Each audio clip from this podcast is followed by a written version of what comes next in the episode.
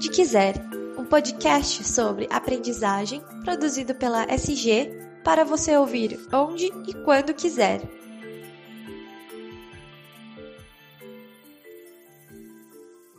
Olá pessoal, tudo bem com vocês? Espero que sim.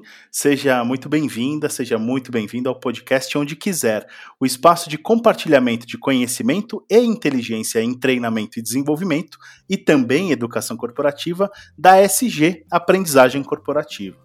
Antes de mais nada, eu antes de mais nada, eu convido você a assinar o feed do nosso podcast aí no Spotify ou no SoundCloud e seguir a gente nas redes sociais. A gente está no Facebook, no Instagram e no LinkedIn.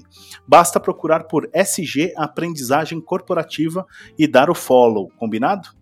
Bom, vamos falar de equilíbrio entre mente e corpo, vamos falar de propósito e o que é propósito?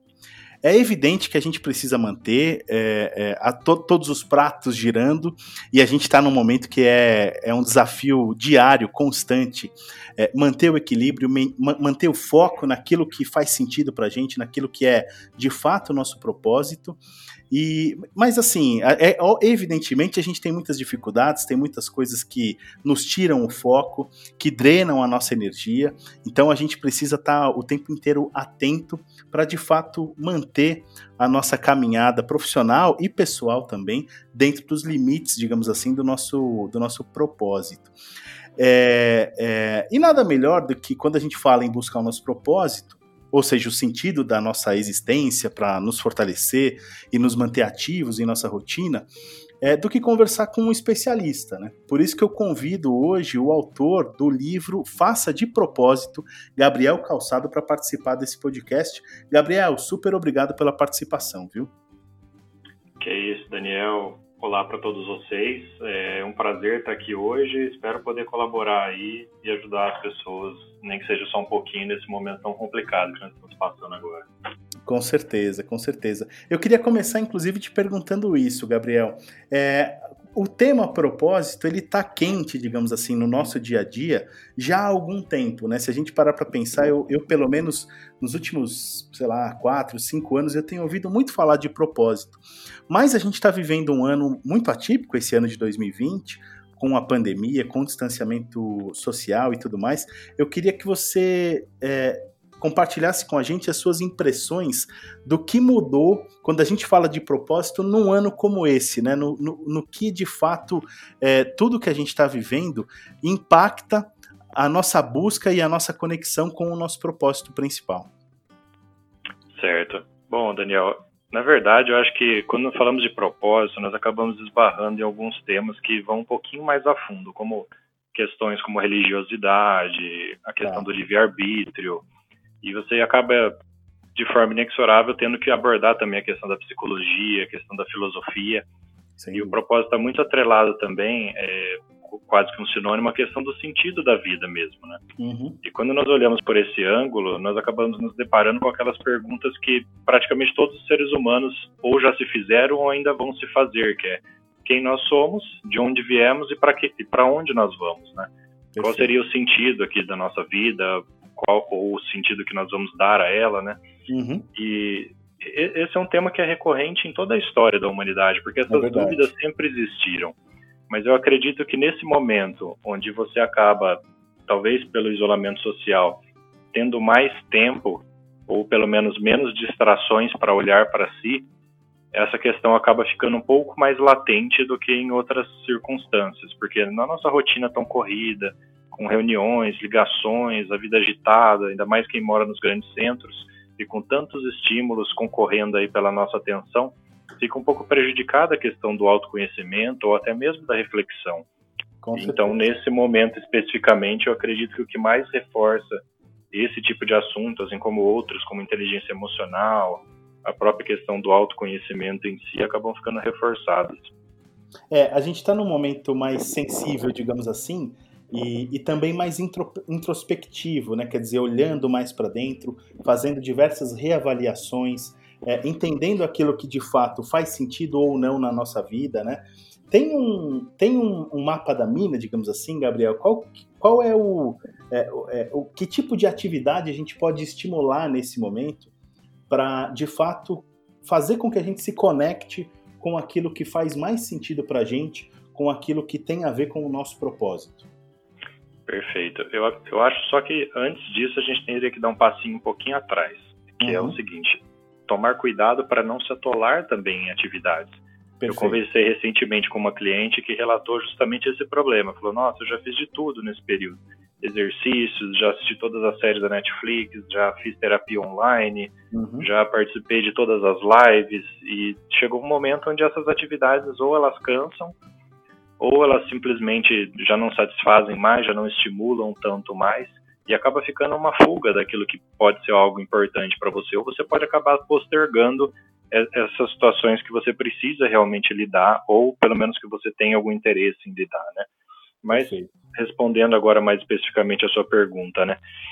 A principal questão é o que você quer. Acho que tomar um tempo para si, para refletir sobre o que quer que seja na sua vida, ainda que seja para perguntar os porquês das coisas à sua volta. Por que, que eu deixo essa escrivaninha nesse lugar? Por que, que eu utilizo essa cadeira, essa roupa? Por que, que eu tenho essa atividade profissional? Por que, que eu escolhi fazer esse ou aquele curso, tenho esse ou aquele relacionamento, essa ou aquela amizade? Por que, que eu me comporto dessa ou daquela maneira? Esse autoquestionamento vai provocar uma reflexão em você e vai fazer com que você possa tomar conhecimento é, de forma mais ampla e mais profunda daquilo que te representa, daquilo, da forma como você tem agido, da forma como você tem pensado, e vai ajudar você também a estabelecer mais questões futuras, né? Seja meta, seja questão do propósito, o que, que realmente você quer dali para frente. E a partir disso, uma vez que você já consegue cobrir aí um grande território somente refletindo sobre você mesmo, e não precisa fazer nada muito complexo. Como eu disse mesmo, basta essa reflexão ou até mesmo se perguntar por quê várias vezes, né, e não se satisfazer com a primeira resposta, e tentar ir a fundo nessas questões, isso já vai ser de grande valia para a maioria das pessoas. Perfeito. E para aqueles que querem ir além, tem inúmeras técnicas, inúmeras escolas. Aí varia muito da, da necessidade da pessoa, do interesse. Meu conselho é simplesmente testar e ver o que, que funciona melhor para cada um, porque nós somos muito diferentes um do outro. Tem razão. Então, o, o que vai funcionar para um, invariavelmente não vai funcionar para o outro. Então, o ideal é realmente tentar conhecer um pouco sobre uma gama de atividades que são possíveis e depois ir testando para ver o que, mais se adequa. É, faz todo sentido. Eu, eu queria aproveitar a, a, sua participação como especialista e autor de livros justamente sobre, sobre esse, esse assunto para você ajudar a gente a conceitualizar, digamos assim, né, o que é propósito, por que, que é, uma pessoa precisa de propósito e qual é o impacto disso na, na nossa vida. Uhum, perfeito. Bom, eu, assim como no meu livro, eu começo geralmente falando do porquê que nós precisamos disso para depois entrar no que efetivamente é isso. Perfeito. Pode parecer um pouco estranho, mas a, a, questão da necessidade e do efeito que isso causa é muito mais fácil de conceituar do que o próprio conceito do propósito. É, Por exemplo, certeza. Se nós temos lá num GPS uma direção clara, a rota já pré-estabelecida, basta que você siga aquela rota. Então fica muito mais simples, uma vez que você conhece o caminho, seguir aquele caminho. Então, uma pessoa que tem pelo que viver, pelo que lutar, o que perseguir, seja uma meta, um objetivo ou um propósito, ela tem muito mais simples, muito mais fácil um horizonte para o qual ela está a caminho. Então, questões como o que eu faço agora, como eu faço para resolver esse problema aquele problema, para qual direção eu vou, elas se tornam menores em razão daquela, daquele objetivo final, daquela, daquele propósito, daquilo que ela persegue. Então, o propósito, um dos principais efeitos dele é esse. Além do senso de direção, é o senso de percepção em relação às coisas que nós vivemos. Então, os problemas que às vezes nos parecem tão grandes, o são normalmente porque o nosso referencial está muito próximo deles ou no mesmo nível. Quando ele está muito além, quando é uma meta muito mais longa ou propósito, essas questões acabam ficando relativizadas e fica muito mais fácil de passar por esses momentos. Perfeito. Um outro efeito muito latente é a questão da realização. Hoje se fala muito de ah, encontrar o que você ama, viver e trabalhar para aquilo que você gosta. Acho que desde Confúcio, há milhares de anos atrás, né, que disse que se você encontrar aquilo que você gosta de fazer, você nunca vai trabalhar nenhum dia da sua vida, né? Exato. Não necessariamente que seja assim na prática, mas trabalhar com algo que está vinculado àquilo que você entende como sendo o seu propósito te proporciona um senso de realização. Você sente que você está construindo algo em prol daquilo que você quer construir na sua vida. E isso é muito. É, há uma conexão muito maior nesse tipo de atividade do que, por exemplo, quando eu vou simplesmente trabalhar para ganhar dinheiro, para sobreviver, sem qualquer tipo de interesse ou relação daquela atividade com algo que eu queira realmente realizar na minha vida. Não que não seja importante. Todas as nossas necessidades são importantes, por isso que se chamam necessidades. Sim. Elas, elas precisam ser satisfeitas, né? Todos nós precisamos trabalhar, ganhar dinheiro para poder viver, para poder ter as, as, necessidades fisiológicas, de segurança, de afeto, todas atendidas, né? Vestido, é. Mas essa questão da realização é, acaba sendo um dos principais efeitos também do propósito. Outro efeito muito latente também, que você observa mais na, na questão das organizações. Né? Organizações que têm propósitos mais claros normalmente se saem melhor na comunicação. E ao se sair melhor na comunicação, elas conseguem engajar mais clientes. E assim como engajam clientes, também engajam fun funcionários. E tendo bons funcionários e bons clientes, há uma grande chance de sucesso. Não é garantia porque depende de infinitos fatores mas é muito mais fácil de se identificar com uma marca com a qual eu me identifico com aquele propósito. Exemplo disso, clássico, né? A Apple é uma empresa com a qual muitas pessoas se identificam com o propósito de ser disruptiva, de ser uma marca diferente, de querer inovação, em prol de outras marcas, aliás, ao invés de outras marcas que não têm um propósito tão claro. Outra diferença, por exemplo, entre a Microsoft e a Dell, tem inúmeras outras, né? Uma pessoa que fala bastante disso é o Simon Sinek. É verdade. Tem uma, uma teoria do Golden Circle que é um pouco diferente do que eu penso sobre o assunto, mas é bem interessante porque ele aborda muito essa questão do propósito a nível de liderança, a nível organizacional, principalmente essa questão do engajamento. Então, Gabriel, fiquei a... curioso, fiquei curioso para saber de que maneira você você vê de forma diferente a teoria do, do Simon Sinek porque ela parece tão bem acabada e ela é tão difundida, fiquei curioso. De que maneira você você vê de forma diferente essa teoria? Perfeito. Para isso a gente entra agora na questão do conceito do propósito, né? Tá. Como eu tinha mencionado lá no começo, ele está muito atrelado a questões como, por exemplo, o livre-arbítrio e o sentido da vida. Se nós pesquisarmos no dicionário o que é propósito, ele vai a definição básica é é uma finalidade, é uma solução, é uma meta, é um, uma realização que você quer alcançar. Só que se isso é uma solução definitiva, por que, que todas as religiões, todos os ramos da filosofia, todos os ramos da psicologia, todas as ciências têm uma visão diferente sobre o que é propósito? Então não há consenso sobre esse assunto. Se você procurar no Google o que é propósito, você vai achar alguns milhões de resultados. A maioria se agrupa em três frentes diferentes, mas são milhares de respostas diferentes. E a principal divergência quanto ao conceito não é nem tanto quanto ao conceito em si do que é, porque o propósito ele pode ser entendido muito como a finalidade que você dá para a sua vida. O problema é esse dar para a sua vida, porque muitas pessoas entendem que os três grupos, né? Ou é algo que você encontra, ou é algo que você descobre, ou é algo uhum. que você desperta. Eu diria que é algo que você escolhe e algo que você constrói. Por tá. que, que eu digo isso? historicamente, a filosofia e a psicologia, elas atribuíam sempre a entidades externas as, as causas e as consequências daquilo que nós fazíamos na nossa vida.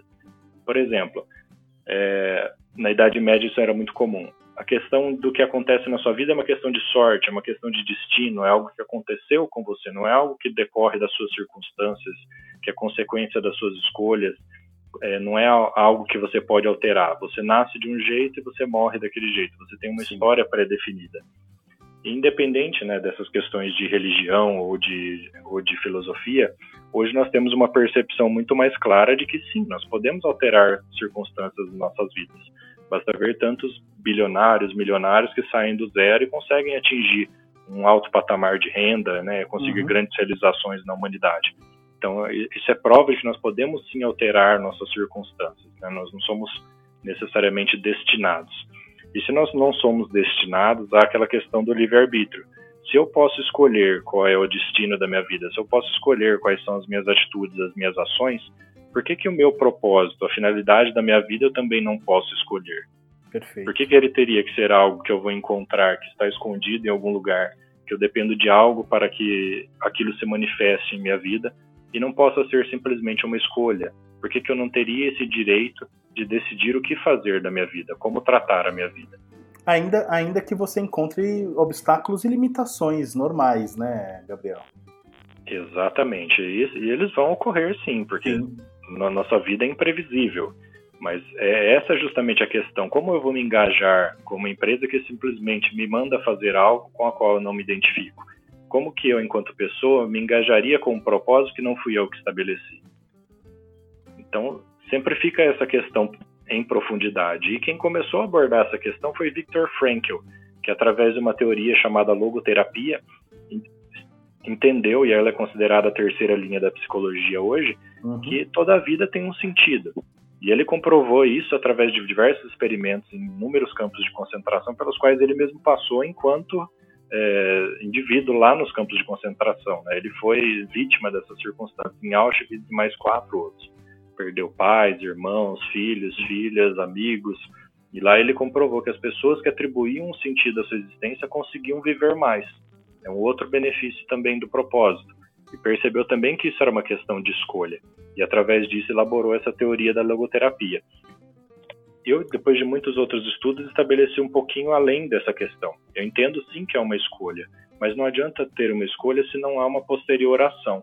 E essa ah. ação ela só pode ser feita através de uma construção. E a construção do quê? Daquilo que eu quero construir na minha vida. Qual a obra que eu quero construir na minha vida? Então, o propósito ele faz parte disso também, não só de uma escolha, mas também de uma construção daquilo que você quer manifestar na sua vida. Perfeito. Gabriel, eu posso estar fazendo uma suposição errônea, mas eu acho que eu não vou errar muito é, em afirmar que essa, esse caminhar tem muito a ver com a sua própria trajetória profissional também. É, eu, eu, gostei muito da, dos seus apontamentos, é uma conversa de altíssimo nível, porque quando a gente fala de propósito, a gente está falando, evidentemente, de, de valores muito muito íntimos, muito, muito importantes para a existência de uma pessoa. Eu concordo plenamente, a gente não está. É, é, é uma questão de encontrar propósito também, no sentido da, da, da, da, deusa fortuna, digamos assim, a deusa romana, como, como você disse, dos, dos romanos e mesmo dos gregos, quer dizer, tem, tem toda uma questão de daquilo que é nos dado, mas também há muito da construção. E você, é, até 2018, entre 11, 2011 e 2018, você estava atuando como advogado trabalhista. E de 2018 para cá, teve uma mudança na sua carreira. Então, eu estou errando muito se eu disser que você está colocando em prática, digamos assim, essa construção do seu próprio pro propósito? Não, perfeitamente. Eu, vivo aquilo que eu falo. É, não, é uma, não foi uma mudança repentina, ela vinha sendo estudada e trabalhada já uhum. fazia vários anos. Né? Quando a gente fala em mudança, ah, a pessoa mudou completamente de carreira, mudou completamente de vida, se parece uma coisa muito fácil. Mas uhum. foi fruto de muita reflexão, muito trabalho, muito estudo, até que chegou um momento em que eu me senti preparado para efetivamente fazer essa mudança. E aí sim começar a colocar em prática o plano que eu tinha, né, de começar a trabalhar com aquilo que me representava, aquilo que eu gostaria que fosse e aquilo que eu escolhi que fosse o meu propósito e a realização da obra que eu quero realizar na minha vida. Então, a, partir daquele momento, depois de uma longa preparação, eu consegui fazer essa transição e efetivamente aplicar isso na minha vida. E hoje, além disso, eu também trabalho ajudando as pessoas justamente a passar por esse momento. Maravilha. É, e que tipo de obstáculo você, você encontrou? Quer dizer, você se preparou muito para essa, essa mudança, mas eu imagino que ainda assim você possa ter encontrado algum tipo de dificuldade e tal. Conta pra gente como é que foi essa transição, Gabriel. Não, perfeitamente. Eu acho que para todo mundo começa como uma sementinha que você não percebe que foi posta em você, ou que você mesmo acabou colocando em algum momento na sua vida e que pouco a pouco ela vai desabrochando. E esse desabrochar ele causa um incômodo. Um incômodo que começa a fazer com que você se incomode com coisas que antes você não se incomodava, comece uhum. a perceber coisas que antes você não percebia. E isso vai se acumulando. Para algumas pessoas, isso chega num nível de, não vou dizer, não sei se é inércia ou se é de, de tolerar realmente, isso acaba passando despercebido ao longo de toda a vida para mim, que sempre fui uma pessoa mais introspectiva e sempre gostei muito de refletir sobre a minha própria vida, isso acabou se tornando um incômodo muito grande. Tá. Então eu comecei a investigar essas questões e ir a fundo nelas e comecei a descobrir coisas sobre mim mesmo e certas insatisfações que não tinham não tinham solução para aquela circunstância. Se eu continuasse fazendo o que eu estava fazendo, eu não chegaria onde eu gostaria de chegar na minha vida. Isso não é de escala profissional, de âmbito de sucesso, porque eu já tinha percorrido todos os degraus que eu precisava. Sim. Eu já não, não precisava mais é, fazer aquilo para conseguir sucesso, eu já era bem sucedido. Então a primeira dificuldade foi justamente estabelecer, legal, mas o que eu faço agora? O que exatamente eu quero? E aquilo não, eu não tinha clareza daquilo, assim como a maioria das pessoas não tem. Não tem. E aí foi um longo processo né, de autoconhecimento, de autopercepção, compreender o que era isso, quais eram as minhas opções, o que eu já era qualificado para fazer, o que eu precisava me qualificar ainda mais para fazer. Depois disso, estabelecer uma data e estabelecida essa data, o que eu precisaria fazer até aquela data para estar o mais preparado possível para que quando aquela data chegasse, eu estivesse apto né, a, a assumir aquela futura atividade. Uhum. E aí, depois de, de ter passado por todo esse processo, estudos, preparação, reserva financeira, vem os desafios da realidade, né? Porque qualquer planejamento, uma vez que ele se depara com a realidade, ele precisa se permitir de alguma maneira ajustes, né? E por mais que eu tivesse permitido ajustes, muitas coisas que aconteceram não tinha como prever. Exemplo disso clássico é a pandemia mesmo, né? Claro. Porque poucas pessoas nunca imaginaram que isso ia acontecer, né? Muita gente imagina, mas acho que ninguém imagina que você vai ter que continuar sobrevivendo e a realidade vai continuar acontecendo apesar de tudo isso, né? E como fazer essa conciliação, né? Mas o meu plano justamente permitia lá uma flexibilidade e aí vai da sua habilidade e seu interesse realmente em aprender mais, em conseguir se adaptar, em conversar com outras pessoas, né? E, e tentar de toda forma continuar em direção daquilo que você está perseguindo, em direção daquilo que você está buscando. Mas eu acho que o grande diferencial é justamente o referencial. Uhum. Uma vez que eu estabeleci aquela referência, que eu sabia o que eu queria construir, que eu sabia onde eu queria chegar, qualquer desafio fica muito melhor, em, menor, né, em prol daquilo que eu quero realizar. Claro, tudo é uma questão de perspectiva mesmo, Gabriel, você tem razão.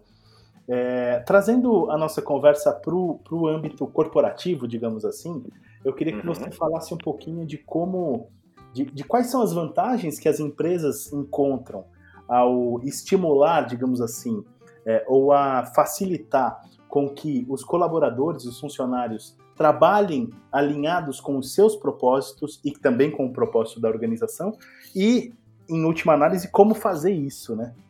Uhum. Perfeito. Bom, com relação ao empregado alinhado com o propósito da empresa, algumas a gente já até abordou um pouquinho sobre isso, né? O funcionário que ele está mais alinhado com o propósito, ele provavelmente vai trabalhar com maior ânimo, ele vai conseguir relativizar mais essas questões de dificuldade, de problema, de conflito, justamente porque ele, ele busca algo alinhado com o mesmo resultado que a empresa também busca. E aí não questão financeira, e sim a questão do propósito, né? Mas do funcionário buscar o próprio propósito, aí tem um detalhe, porque o que, que acontece? Muitas vezes a empresa não gosta desse tipo de abordagem, e eu já me deparei com isso profissionalmente em consultoria, porque muitas vezes o propósito do funcionário pode não ser alinhado com a empresa. Ele pode estar ali simplesmente para satisfazer as necessidades dele. E tem empresa que tem medo disso. Ela tem medo que o funcionário chegue à conclusão de que ali não é o lugar dele, de que ali, seja ele bom ou ruim, o funcionário não importa, mas que ela esteja favorecendo que o funcionário tome uma decisão de sair. E isso, para algumas pessoas, é complicado. Já para outras empresas que têm uma mentalidade um pouco mais parecida com a, com a que eu defendo, elas já interpretam o seguinte: não, mas eu estou trabalhando em prol também do benefício do funcionário. Eu uhum. também quero que ele seja feliz, que ele seja realizado, que ele seja produtivo, ainda que para isso ele tenha que sair daqui. Então é um benefício que ela é um, é um salto de fé que a empresa tem que dar no sentido de vou fazer isso para o meu funcionário, seja qual for a consequência, porque isso vai ser melhor para ele se em consequência ele entender que porque eu fiz bem para ele vai fazer bem para mim também, ou esse resultado de alguma maneira vai se alinhar, nós vamos trabalhar juntos em prol do mesmo propósito, isso ela não tem como saber. Ela vai descobrir isso na prática. Mas aí é a decisão do que fazer. Você quer ajudar o seu funcionário a ser feliz e realizado em trabalhar com o que gosta, ou você quer que ele trabalhe apenas pelas necessidades e aí ele vai buscar a maneira melhor de satisfazer essas necessidades. E muito provavelmente vai comparar o salário, vai comparar os benefícios entre empresas e não essas outras questões intangíveis que é o que faz um funcionário permanecer muito tempo na empresa, principalmente nos dias de hoje, né? Com as diferenças aí entre as gerações, antes era muito mais comum ficar aí 30, 40 anos numa empresa. Hoje isso já é quase impossível e os que ficam muito tempo normalmente é porque são alinhados com o propósito da empresa. Né? E aí a questão prática, né? Da mesma maneira como qualquer pessoa pode chegar a essa conclusão sobre o propósito, através de uma própria autorreflexão e testando métodos, assim também a empresa pode fazer. Então existem processos de coaching, existem terapias voltadas especificamente para essa questão, existem inúmeros processos mais voltados para a religião, mais voltados para a filosofia, mais voltados para a psicologia. Não tem escola certa, não tem escola errada. Tanto que no começo nós abordamos que tem inúmeros, conce inúmeros conceitos diferentes para o propósito, inúmeras definições diferentes.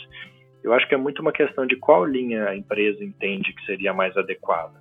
Qual tipo de procedimento a empresa entende que seja mais adequada. Se ela traduzir isso ou fizer uma analogia com uma pessoa, ela teria também que testar, assim como pessoas testariam, para ver o que mais se adequa a ela, e daí depois replicar isso para os funcionários ou até permitir a escolha deles, permitir que eles também testem, né? Eu acho que esse seria o, o caminho mais, mais seguro e mais adequado, mas também seria um salto de fé. Né?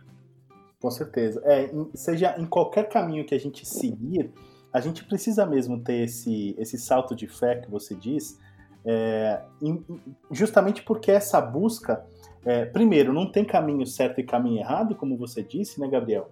E, e assim, o resultado, ele não é garantido, também não há garantias, né? Então é preciso perseverar de alguma forma. Né? Exato, mas a, questão da garantia eu acho que também acaba sendo um pouco relativa, porque quando você fala de autoconhecimento, é impossível não se conhecer. Uhum. Você está em contato com você o tempo todo, então você está a todo momento conhecendo coisas sobre você. É uma questão muito se você vai ou não prestar atenção naquilo que você vai estar conhecendo. É se você consegue ou não fazer uma interpretação adequada daquilo que você está conhecendo. E aí eu digo que fazendo sozinho é possível, mas demora muito mais do que quando você tem o auxílio de outra pessoa, porque imagina que você está tentando conhecer sem nenhum instrumento a anatomia do seu próprio corpo. É, a é sequência é do seu DNA. É muito difícil se autoexaminar nesse nível de conseguir entender todos os milímetros, todos os detalhes que compõem você. Ainda mais numa coisa tão subjetiva quanto é o nosso intelecto, que até hoje não se conseguiu decifrar inúmeras coisas que acontecem na nossa mente. É. Eu, eu vi até recentemente uma analogia que se diz que o que se sabe hoje sobre o que acontece dentro do cérebro é como se nós estivéssemos utilizando um binóculos para enxergar o que está acontecendo dentro de uma casa em Marte. Uhum. Então é, é, muito distante o que nós conseguimos prever e saber o que exatamente está acontecendo. E outras pessoas têm uma percepção muito mais clara, porque eles conseguem perceber padrões na nossa comunicação, fatos que às vezes nós paramos de abordar porque de alguma maneira aquilo machuca, e às vezes nós paramos até de forma inconsciente essa pessoa vai estimular você um pouquinho mais fundo, vai contornar quando for o caso, vai ajudar você a, superar determinadas questões, a ter diferentes abordagens. Então acaba ficando mais simples e um pouco mais rápido quando nós temos ajuda externa e de preferência especializada nessa questão específica. É verdade. E se, e se a gente tem acesso a esse conhecimento de já de séculos, né, de conhecimento, ferramentas, inteligência, quer dizer, desde a filosofia até as terapias mais modernas, digamos assim, a gente tem que lançar mão disso tudo para poder é, se autoconhecer e evoluir, evidentemente. É, eu também defendo isso, Gabriel. Eu, eu queria agradecer demais a, a, sua participação, Gabriel. Foi muito bom conversar com você. Um assunto super rico, é, absolutamente aprofundado. Queria parabenizar você por, por viver aquilo que você está que você está falando, quer dizer, colocar em prática tudo aquilo que você defende, isso, isso além de ser muito íntegro, isso também exige muita coragem, né? A gente sabe disso. Então eu queria parabenizar você pelo seu trabalho, Gabriel. Muito obrigado vocês todos pelo convite, é um prazer. É um assunto que eu, que eu amo falar a respeito, que eu estudo já faz vários anos e pretendo continuar estudando até o último dia da minha vida. Que legal. E aproveito para deixar uma mensagem final para as pessoas, porque apesar de ser realmente talvez aí um ato de coragem, uhum. é um momento que convida a uma reflexão, porque nós é que vamos viver as consequências dos nossos próprios atos ou omissões até o final de nossa vida. Uhum. Então, corajoso ou não, covarde ou não, não importa. Seja lá o que for que você escolher fazer, decidir fazer ou não fazer, É você que vai viver com as consequências daquilo. Então, se você acha que isso é certo, tudo bem. Se você acha que não é certo, tudo bem. Se você acha que não é isso para você, tudo bem. Se você acha que não é o momento, também tudo bem. Perfeito. Gabriel, agradeço mais uma vez a sua participação, muito sucesso e muito obrigado. Que isso, eu que agradeço. Um abraço. Maravilha. E eu espero que você aí que está ouvindo a gente tenha gostado do nosso bate-papo de hoje e, evidentemente, renovar o convite para que você fique sintonizado com a SG nas redes sociais. Você já está seguindo o nosso perfil no Instagram, no Facebook e no LinkedIn? Então procura lá, SG Aprendizagem Corporativa. Muito obrigado e até mais.